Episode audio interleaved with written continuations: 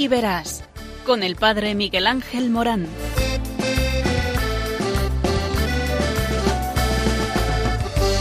Aunque sean muchas las preguntas y si te surgen tantas dudas, es verdad lo que te canta. Él te conoce desde antes, sabe tu nombre y lo que vives y lo que siempre vas buscando. Escucha dentro su llamado, verás él pasa a tu lado y tu respuesta va esperando. Ven y verás. Ven y verás. Muy buenas tardes a todos. Estamos en un programa que te sorprenderá. ¿Por qué? Porque estamos hablando de el sentido de la vida. Lo más importante, aquello que hace eh, que eh, tu vida sea plena y por lo tanto descubrir la felicidad. Mira, Dios te ama. Y porque te ama, te llama. Es decir, cuenta contigo. Y te envía. Esa felicidad no se puede guardar solamente para uno mismo. Y te envía para una misión. Y esa misión es poder contagiar a los demás la alegría de la salvación que es saber que la vida tiene sentido. Sí, sí, sí, Dios te ama y te ama como eres y te ama queriendo hacer en ti un diseño precioso, utilizando de tu tiempo, de tu espacio, de tu historia, porque el Señor quiere utilizar todos los dones que te ha regalado para que tú puedas disfrutar de ellos. Por eso no te puedes quedar en una vida achatada, en una vida de lo de siempre, en una vida que te quede así. En coma y coma profundo. Que no, que no, que no, que no, que no. Dios tiene en ti un proyecto precioso y un proyecto que nace de su corazón, que nace del amor. No quiere ese sonido espeluznante que hace... No, no, no. Dios quiere un que habla de una vida intrépida, de una vida que te lleve a los grandes retos. Y no hay mayor reto que la generosidad. No hay mayor reto que el, el, dar la vida a los demás. No hay mayor reto que descubrir en el prójimo el rostro de Cristo. Es decir, alguien a quien amar, porque Él nos enseñó el amor por eso cuando vemos el rostro de el otro es una llamada al amor. Y sí, estamos hablando de llamada, recordando que la iniciativa de toda vocación es de Dios. No hay mérito propio, por lo que todo supone gratuidad infinita, absoluta, que depende directamente de su voluntad. Así lo afirma, por ejemplo, Mateo 3:13. Subió al monte y llamó a los que él quiso para que estuvieran con él. O Juan 15:16. No me habéis elegido vosotros a mí, sino soy yo quien os he elegido a vosotros. La llamada de Dios es para todos los hombres. Es una llamada, como he dicho, a la salvación, a la santidad, participar de su relación. Esta es una llamada universal, una llamada personal, una llamada que resuena en el corazón del hombre. Por eso el latido al que nos hemos referido y que demanda una respuesta. No te quedes en ti mismo. Dios espera tu respuesta. La vocación por naturaleza es un don antes de ser una exigencia a vivir. Es una gratuidad de amor infinito de parte de Dios que nos llama a vivir solo para Él. Amor definitivo e irrevocable, como dice Romanos 11:29. Los dones y la vocación de Dios son irrevocables. Don personal que implica vivirlo en comunidad, que es la convocación de aquellos que han recibido la misma gracia. En Dios llamar es dar. Es decir, que crea en nosotros la capacidad de responder a su llamada. La vocación es principio de otros dones, es un don dinámico, es decir, que crece, que es activo, nunca rutinario, que exige crecimiento en la fidelidad. La vocación se consciente, se crece en ella y se acoge con fe diariamente. No somos nosotros optando por Cristo, es Él optando por nosotros. Para poder responder hay que recordar que Jesús es fiel y que nunca se arrepiente de sus dones, ni siquiera cuando le somos infieles. Fijaos en lo que dice la segunda carta de Timoteo 2.13. Si somos infieles, Dios permanece fiel, no puede negarse a sí mismo. Por eso, todo habla de gratuidad. Créetelo, que Dios te ama. Quédate aquí con nosotros y orarás, eh, descubrirás un pasaje bíblico que hable de llamada. Vas a descubrir noticias de otras personas que descubren su vocación. Vas a descubrir eh, cómo la llamada está dentro de la iglesia para servir a los demás. Vas a descubrir cómo hay testigos de hoy que reciben la llamada de Dios y siguen a Jesucristo sin dudarlo, a pesar de que el camino muchas veces sea incierto, pero saben de quién se han fiado. Por eso, quédate, quédate, átate fuerte a estas ondas, que el Señor tiene un mensaje precioso para ti. Escucha.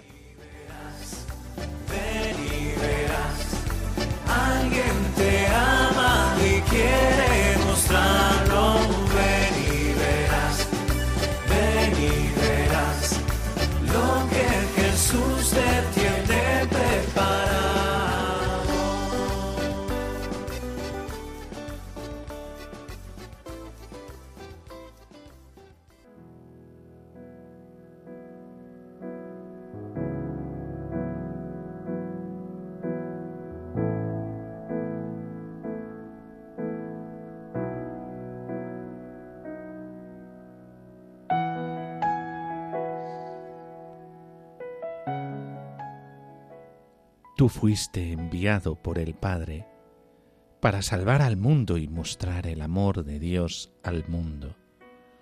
Tú cumpliste la promesa del Padre. Os daré pastores según mi corazón. Siendo el buen pastor que conoces a tus ovejas, la llamas a cada una por su nombre.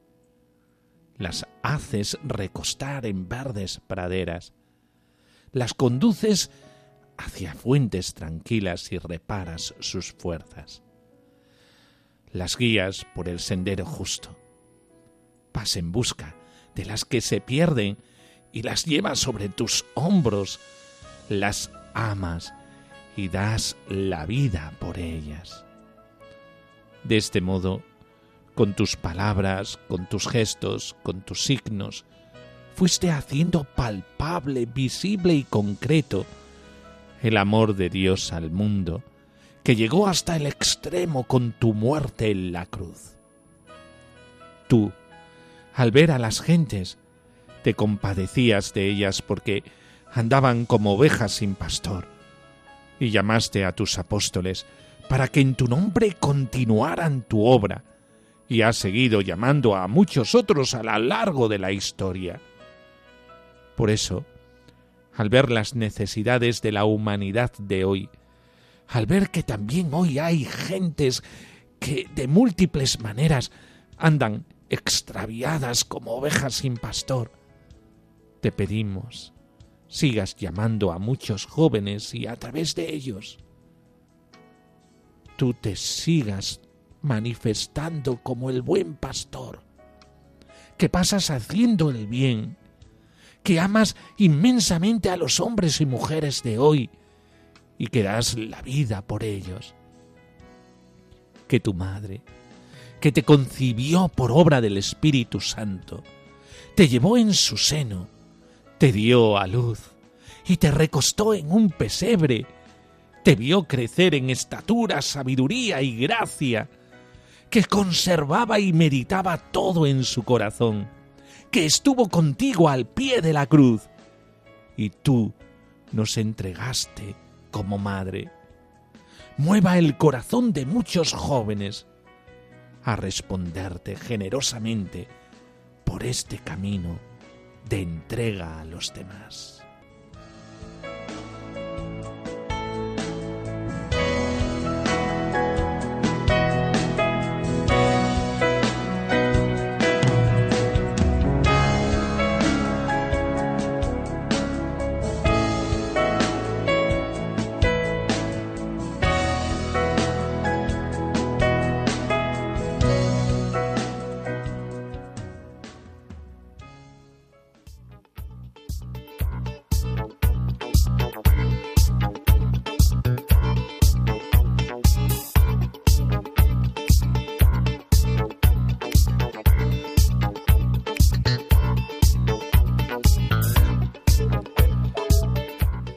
Cine en el seminario de la diócesis de Coria Cáceres.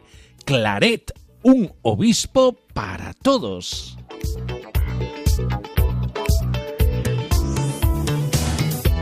Sí, sí, escuchamos bien. Una iniciativa en el seminario de la diócesis de Coria Cáceres. Se han preparado allí un auditorio con un cine. ¿Para qué?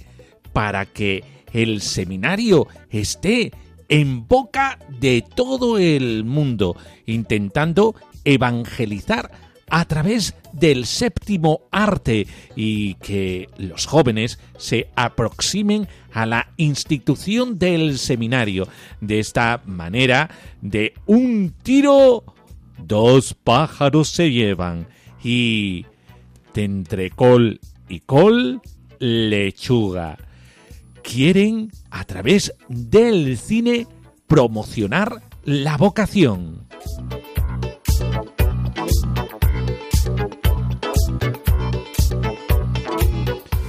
Y llega una película preciosa. Estreno en Cáceres. Llega la película que se estaba esperando, Claret, el próximo domingo 12 de diciembre del 2021 a las cuatro y media y a las siete de la tarde en el Auditorio Papa Francisco del Seminario Diocesano de Coria Cáceres, ubicado en Avenida de la Universidad 3 de Cáceres. Se proyecta la película del obispo intrépido que buscó la salvación sin acepción de personas.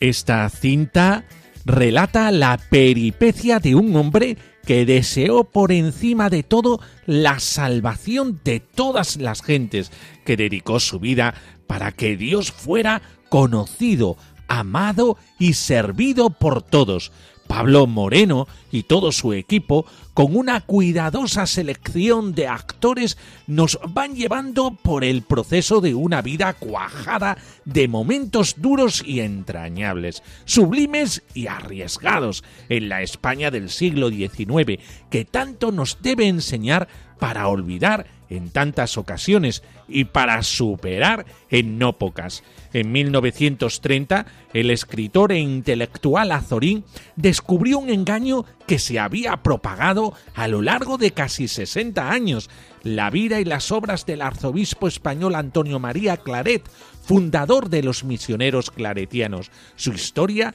había sido adulterada.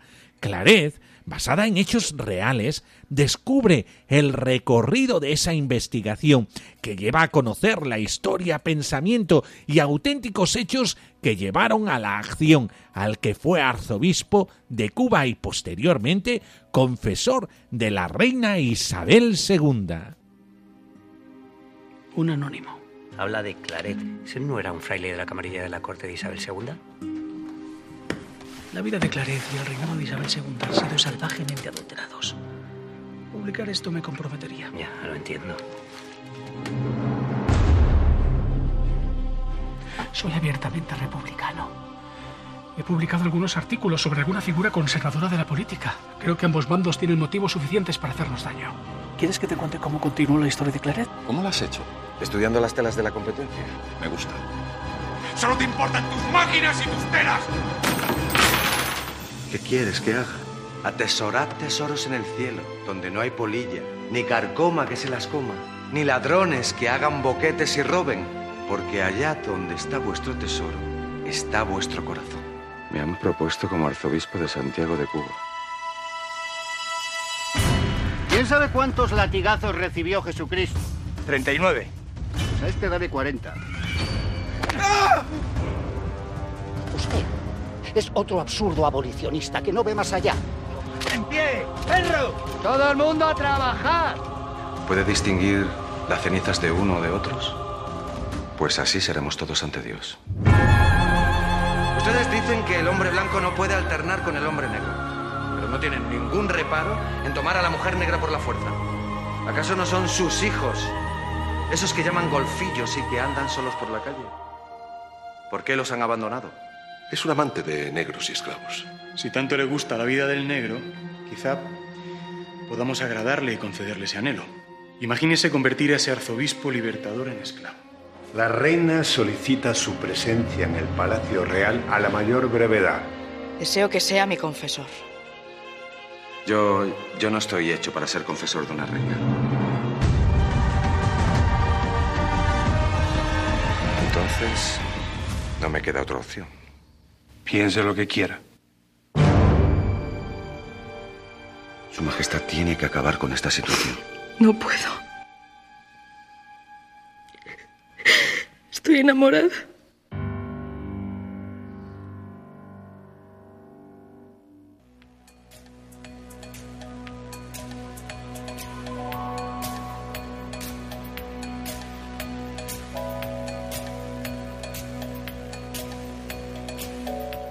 Que no, que no te la puedes perder. Una peliculaza. Claret. Es una vocación al sacerdocio que se convierte en aquello que uno no desea, pero que por servir a los demás eh, se deja hacer por Dios. Y en ello encuentra la felicidad. Pues ya sabéis, domingo 12 de diciembre en el seminario de la diócesis de Coria Cáceres, Claret, en las sesiones de las cuatro y media de la tarde y las 7 de la tarde. Una iniciativa para vivir la vocación.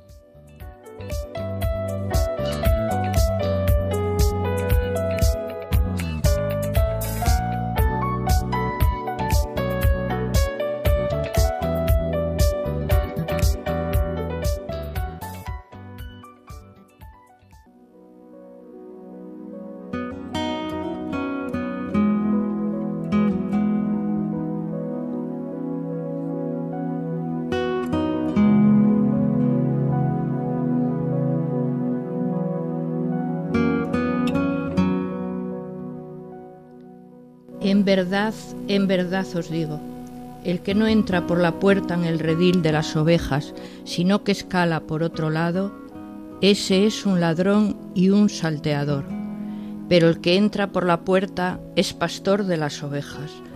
A éste le abre el portero y las ovejas escuchan su voz, y a sus ovejas las llama una por una, las saca fuera, y cuando ha sacado todas las suyas, va delante de ellas, y las ovejas le siguen porque conocen su voz.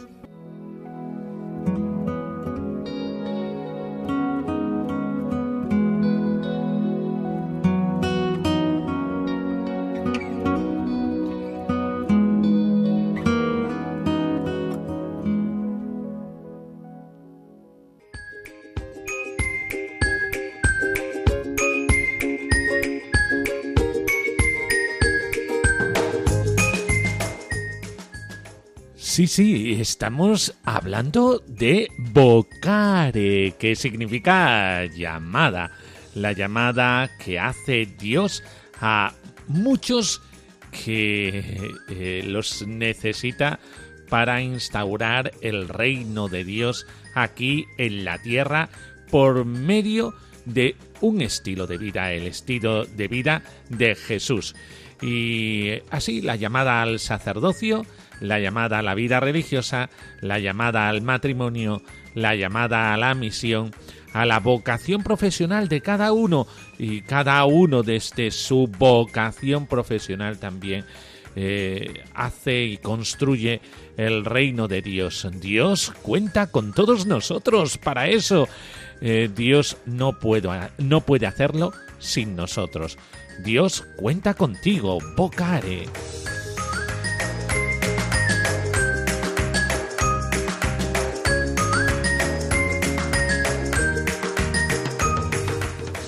Y hablábamos de la llamada divina y en el anterior programa hablábamos de la llamada en el Antiguo Testamento, de la llamada a María.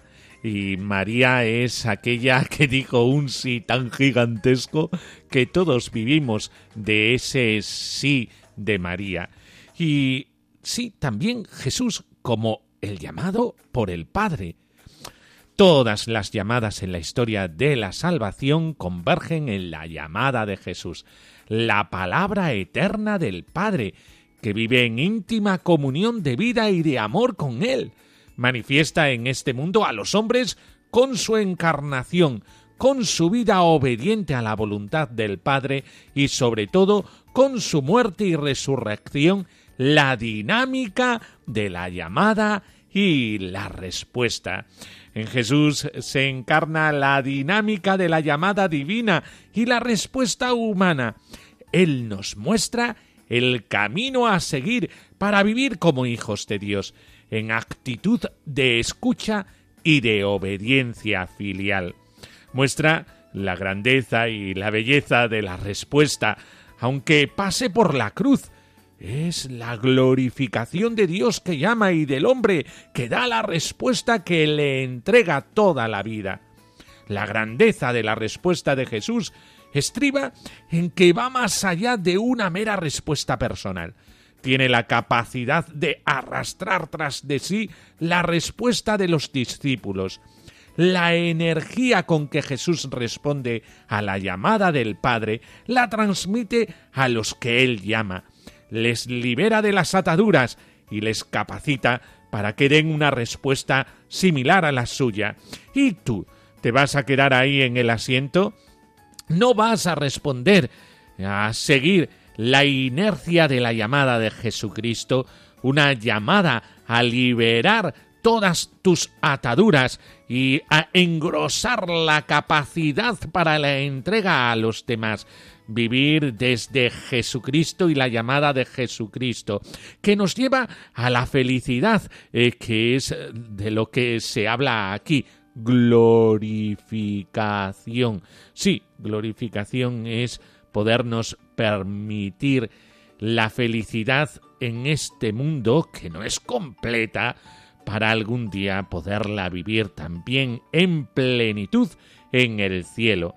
Jesús nos invita a poder saborear el cielo aquí en la tierra, siguiendo con una respuesta y una respuesta desde la obediencia al Padre, el sentido de la vida que es, y no hay otro, que amar.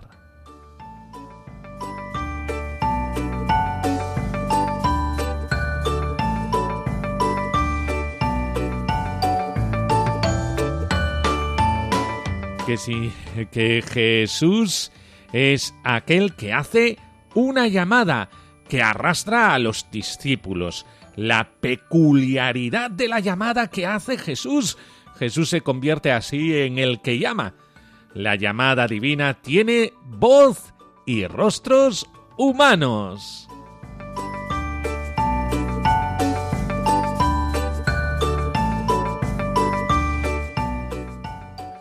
Jesús llama para que sus discípulos le sigan a Él, no una escuela de doctrina o un estilo de vida simplemente. Es una relación personal, por la unidad entre el Padre y el Hijo. La llamada que hace Jesús es la llamada que Dios dirige a cada hombre. Es el elegido elector. Llama a las ovejas por su nombre. Juan 10, 3. ¿Os acordáis? Pero no son suyas, son del Padre. Mis ovejas escuchan mi voz y yo las conozco y ellas me siguen y yo les doy la vida eterna. No perecerán para siempre y nadie las arrebatará de mi mano.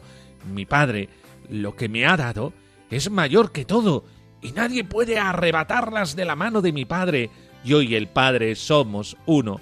Juan 10, 27, 30 ya que Jesús realiza la misión que el Padre le ha encomendado en la llamada que dirige al hombre y en la respuesta de éste da se pone de manifiesto el misterio del amor de Dios que busca al hombre para ofrecerle entrar en un diálogo personal.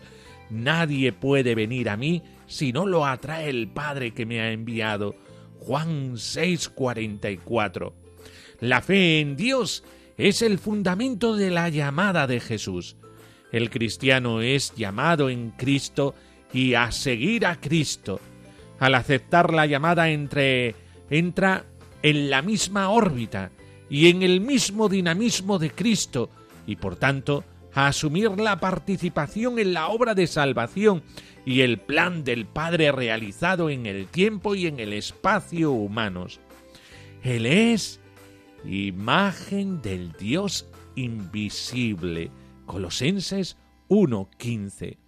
Jesús, con su respuesta a Dios, le da carne a la respuesta del hombre y la hace visible y concreta. Se convierte así en primogénito de toda criatura, porque con su respuesta va por delante de todos sus hermanos. De esta manera, la imagen de Dios inscrita en el corazón del hombre, pero en estado latente y además ofuscada por el pecado, alcanza su máxima revelación y realización. Siguiendo a Jesús, la imagen de Dios en el hombre cobra todo su esplendor y la respuesta humana se hace fuerte y específica en las condiciones existenciales de la persona. Por eso, tú eres también el rostro de Cristo cuando dices que sí al Padre. Pero para ello, una relación personal con el resucitado. Fruto de esa relación personal se da la llamada. Y esta llamada como obediencia al Padre en el amor. Esta obediencia no es una obediencia cargante, es una obediencia liberadora, porque nos desata de la ruina, de la cosificación y del reduccionismo. Le da al hombre la dignidad que tiene como hijo de Dios. Por eso, no te pierdas esta llamada que Jesús te hace. Él ha respondido y tú aprende a responder en el trato con Él en la oración. Él está dispuesto a regalarte la fuerza necesaria para decirle a Dios Padre que sí, quieres formar parte de su familia, de la fraternidad, de los hijos de Dios.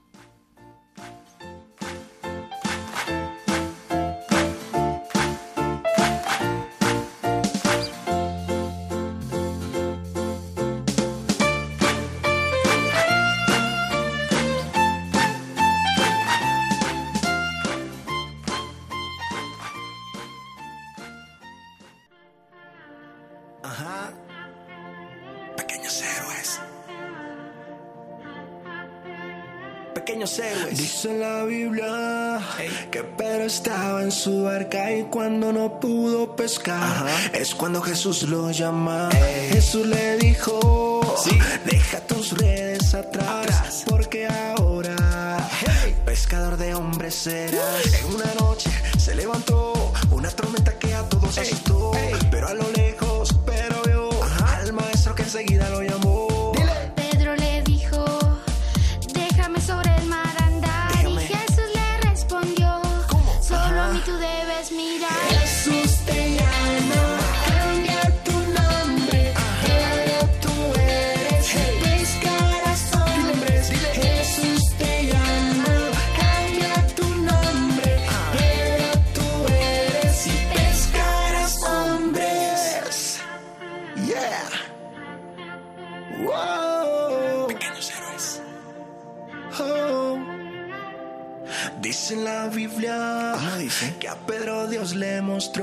que Jesús era el Mesías y el Salvador. En una noche, pero a Jesús negó, pero el Señor después su corazón restauró. Simón, me amas, se escuchó, se escuchó. El Mesías a Pedro le preguntó: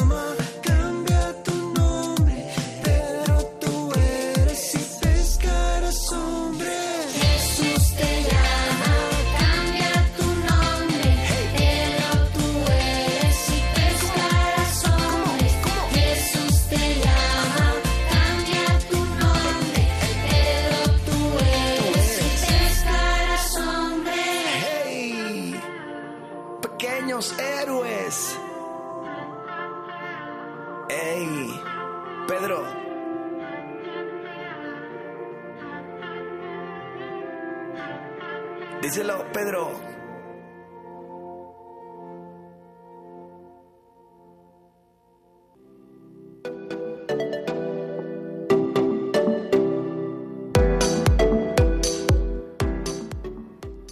Testigos de hoy con la consagración como servicio a los demás.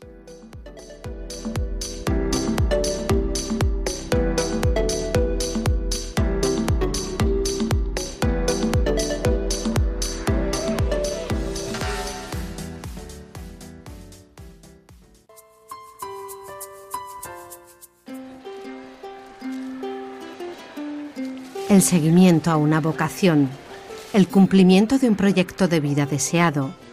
Es uno de los factores que explican una vida feliz, vivida en plenitud. Vocación que, como en el caso de las personas que consagran sus vidas a Dios a través del servicio a los demás, tiene una lógica trascendente, no exenta de sacrificio y renuncia. Yo pienso que es fundamental seguir la vocación de cada persona y, por ejemplo, en mi profesión de médico me exige una vocación, no solamente un número en un examen que te dé acceso a la carrera, sino una vocación, incluso dentro de estudiar la carrera, también a la hora de coger una especialidad. Eso es una auténtica vocación que uno hay que seguir. Y a la hora de la vocación, por ejemplo, sacerdotal, lo mismo te digo, hay quien tiene una vocación contemplativa y concretamente pues también lo otro día estuve hablando con una persona que está en misiones desde hace muchísimos años, que yo lo conocí siendo prácticamente un niño y él con 80 años, pues ahora me decía que se iba a iniciar un proyecto que tenía mucha ilusión en México. Eh, para mí eso es una vocación totalmente, eh, digamos, llena de, de, sentido, que con 80 años todavía tú tengas ganas de iniciar un proyecto eh, fuera de tu país eh, cuando llevas toda la vida en ese tipo de, eh, de, acciones y que sigas teniendo eh, esas ganas todavía de comerte el mundo a los 80 años, eso quiere decir que realmente has obedecido una vocación y si haces así en la vida, de verdad que nunca uno se equivoca, eso lo aseguro, que nunca se equivocará uno de seguir los dictados del corazón, de la conciencia, que es lo que llamamos vocación, una palabra que parece un poco obsoleta, pero que realmente hay que rescatarla muchos sacerdotes religiosos y laicos encarnan su vocación en un contexto social muy distinto al de procedencia. Son los misioneros, agentes de evangelización que se convierten en uno más allí donde están, haciendo suyos los problemas y las alegrías del pueblo al que han decidido dedicar sus vidas. Uno de ellos es Pedro Luis Rojas. Yo lo llevo en la sangre y creo que la dedicación a los más pobres es algo que, nos edifica a todos, a mí personalmente me edifica, a mí me, hace comprometerme, dar sentido a mi vida y no lo entendería de otra manera, mi vida no lo entendería de otra manera. Entonces yo creo que estos rasgos vocacionales, también solidarios, es algo que deberíamos trabajar muchísimo más nosotros en nuestra sociedad actual porque la tecnología y demás nos está en redes sociales, con haciendo un mal uso de todos estos medios nos lleva a un individualismo muy grande y a ignorar muchas realidades que están fuera, que están clamando justicia y que esperan que les echemos una mano. Quienes sienten la vocación al sacerdocio la describen como el seguimiento a una llamada, algo que llega muchas veces sin una lógica razonable, cuando Dios quiere. Yo descubrí la vocación al sacerdocio un poco tarde, creo, a los veintipico años, después de haber terminado la carrera y sin haber tenido en mi vida nunca ningún pensamiento de haber sido sacerdote. ¿Qué ocurrió? Fui a un encuentro de jóvenes en la aldea del Rocío en el año 2008 con motivo de la Jornada Mundial de la Juventud de, de ese año, que se celebraba en Sydney, Australia, muy lejos. Y allí, entre otras actividades, pues había adoración al Santísimo las 24 horas del día en el santuario de la Virgen a los pies, ¿no? De la Virgen del Rocío. Y en una noche, una hora de adoración preparada por la diócesis de Sevilla, pues tuve un encuentro muy personal y muy especial con el Señor, que me hizo plantearme por primera vez la idea de ser sacerdote. Yo pienso que el perfil de seminarista de hoy, de este siglo nuestro, el XXI, es un seminarista convencido de lo que está haciendo, convencido de dónde está y convencido de lo que quiere, convencido de esa llamada que ha recibido del Señor. Entonces, aunque ciertamente hay crisis, pero no estamos en unos tiempos de abandonos masivos del seminario ni abandonos masivos del sacerdocio. Muchos seminaristas, sobre todo el seminario mayor, pues ingresan ya con edades maduras, después de haber estado haciendo una carrera, después de haber trabajado, después de haber conocido cómo se dice el mundo, y sabiendo realmente por aquello por lo que han optado. Es verdad, bueno, que se dice que los tiempos no son fáciles. Bueno, son nuestros tiempos los que nos ha tocado vivir, que son maravillosos. Pero sí que hay, pues, muchas otras competencias, ¿no? Por parte, por parte del mundo, muchas seducciones, ¿no? De, dinero, de éxito, de carrera, de placer, y todo eso, pues, influye. Pero si el Señor llama, el Señor, pues, te pone los medios para seguir adelante, eh, son tiempos de, pues, de seguir un camino también firme, ¿no? Este de la vocación al sacerdocio.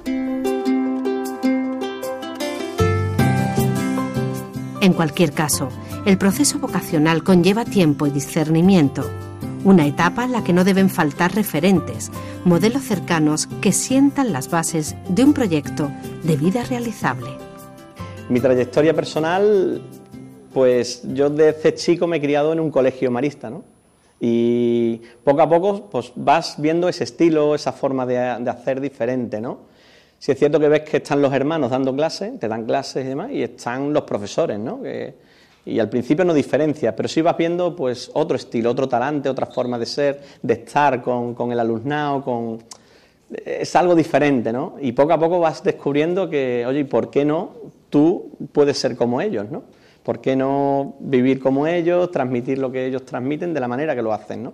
No por ser más ni menos, sino por ser quienes son, ¿no? Y poco a poco voy descubriendo pues que, pues, que la felicidad que yo busco, pues ¿por qué no encontrarla desde, el ámbito de, ser consagrado, de ser hermano marista, ¿no? Pienso que para la vocación no hay edad. la vocación es una llamada que el Señor nos hace desde siempre, desde la eternidad, pero la descubrimos en un momento determinado de nuestra vida y es el momento perfecto, es el momento que Dios quiere para ello. Entonces, pues se puede ser sacerdote habiendo entrado en un seminario menor desde muy pequeño, se puede ser sacerdote habiendo eh, trabajado, habiendo estudiado en la universidad y habiendo ingresado en el seminario mayor, pero porque es el momento que Dios tiene preparado para ti y es el momento perfecto, ¿no? Por tanto, pues no debe haber ni reticencias ni miedos, porque si el camino es del Señor, pues será un camino de éxito. Si un rasgo unifica las trayectorias de quienes dedican sus vidas a una vocación de servicio a los demás, particularmente a los más necesitados, es la alegría, la satisfacción y la convicción de que están haciendo lo que Dios les pide en cada momento. 30 años, eh, contarlo en un, en un, segundo, en 10 segundos es eh, muy difícil. Decirte que yo me siento profundamente feliz en la vocación que he recibido eh, le doy gracias a Dios por haber sido valiente y haber dicho que sí y haber dejado todas las cosas que dejé para entregarme a este proyecto en el que me siento muy identificado.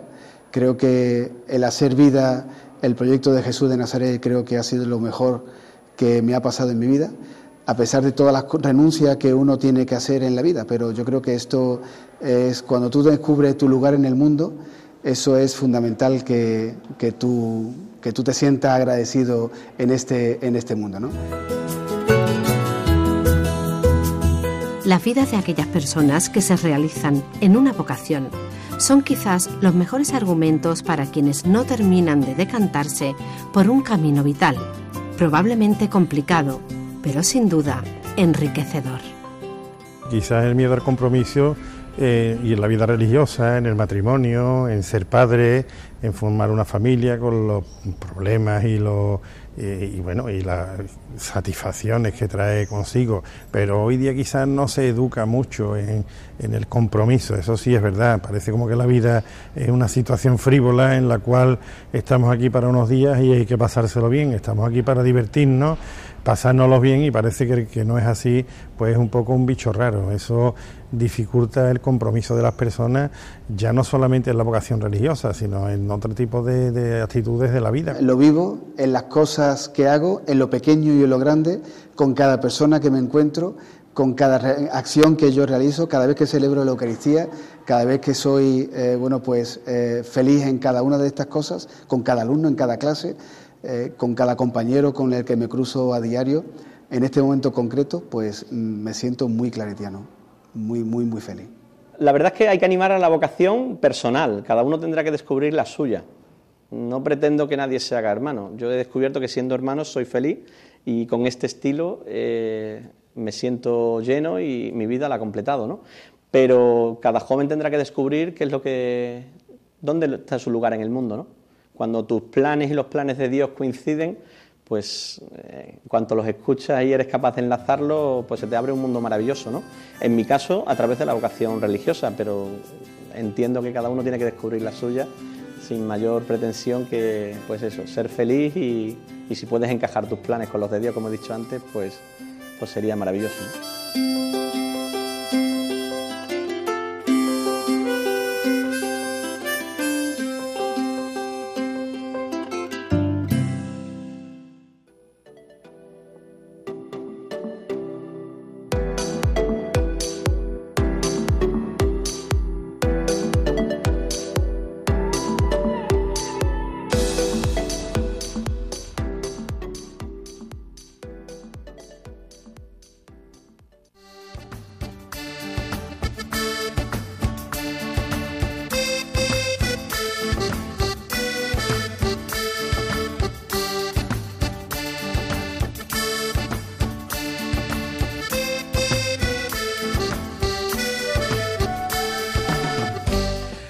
Qué bien se está contigo. Qué preciosa hora hemos pasado juntos.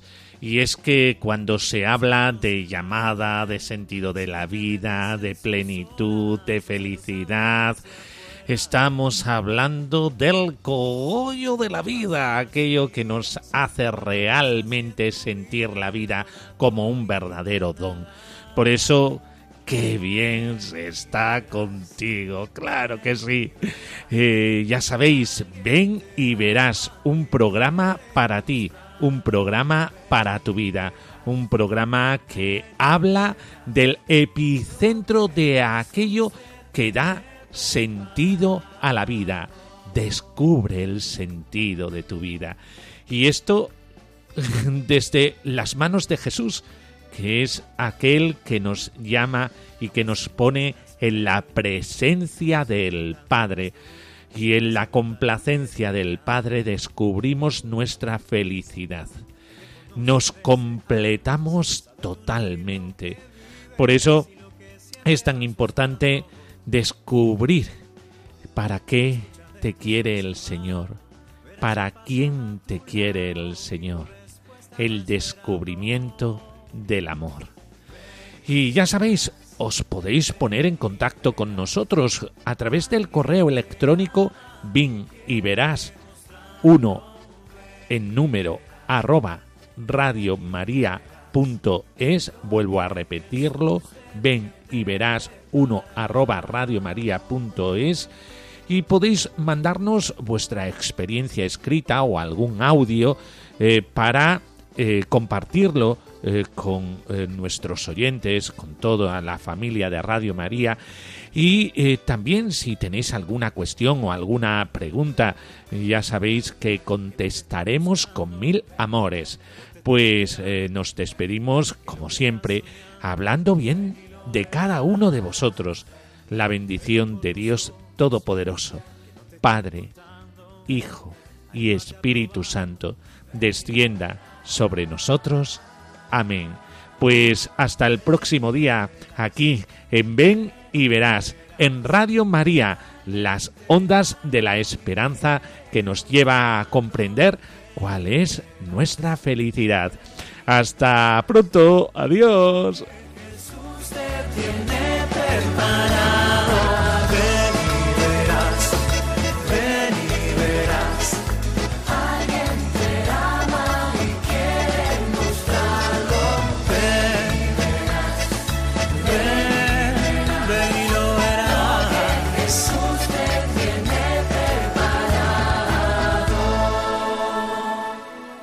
Ven y verás con el padre Miguel Ángel Morán.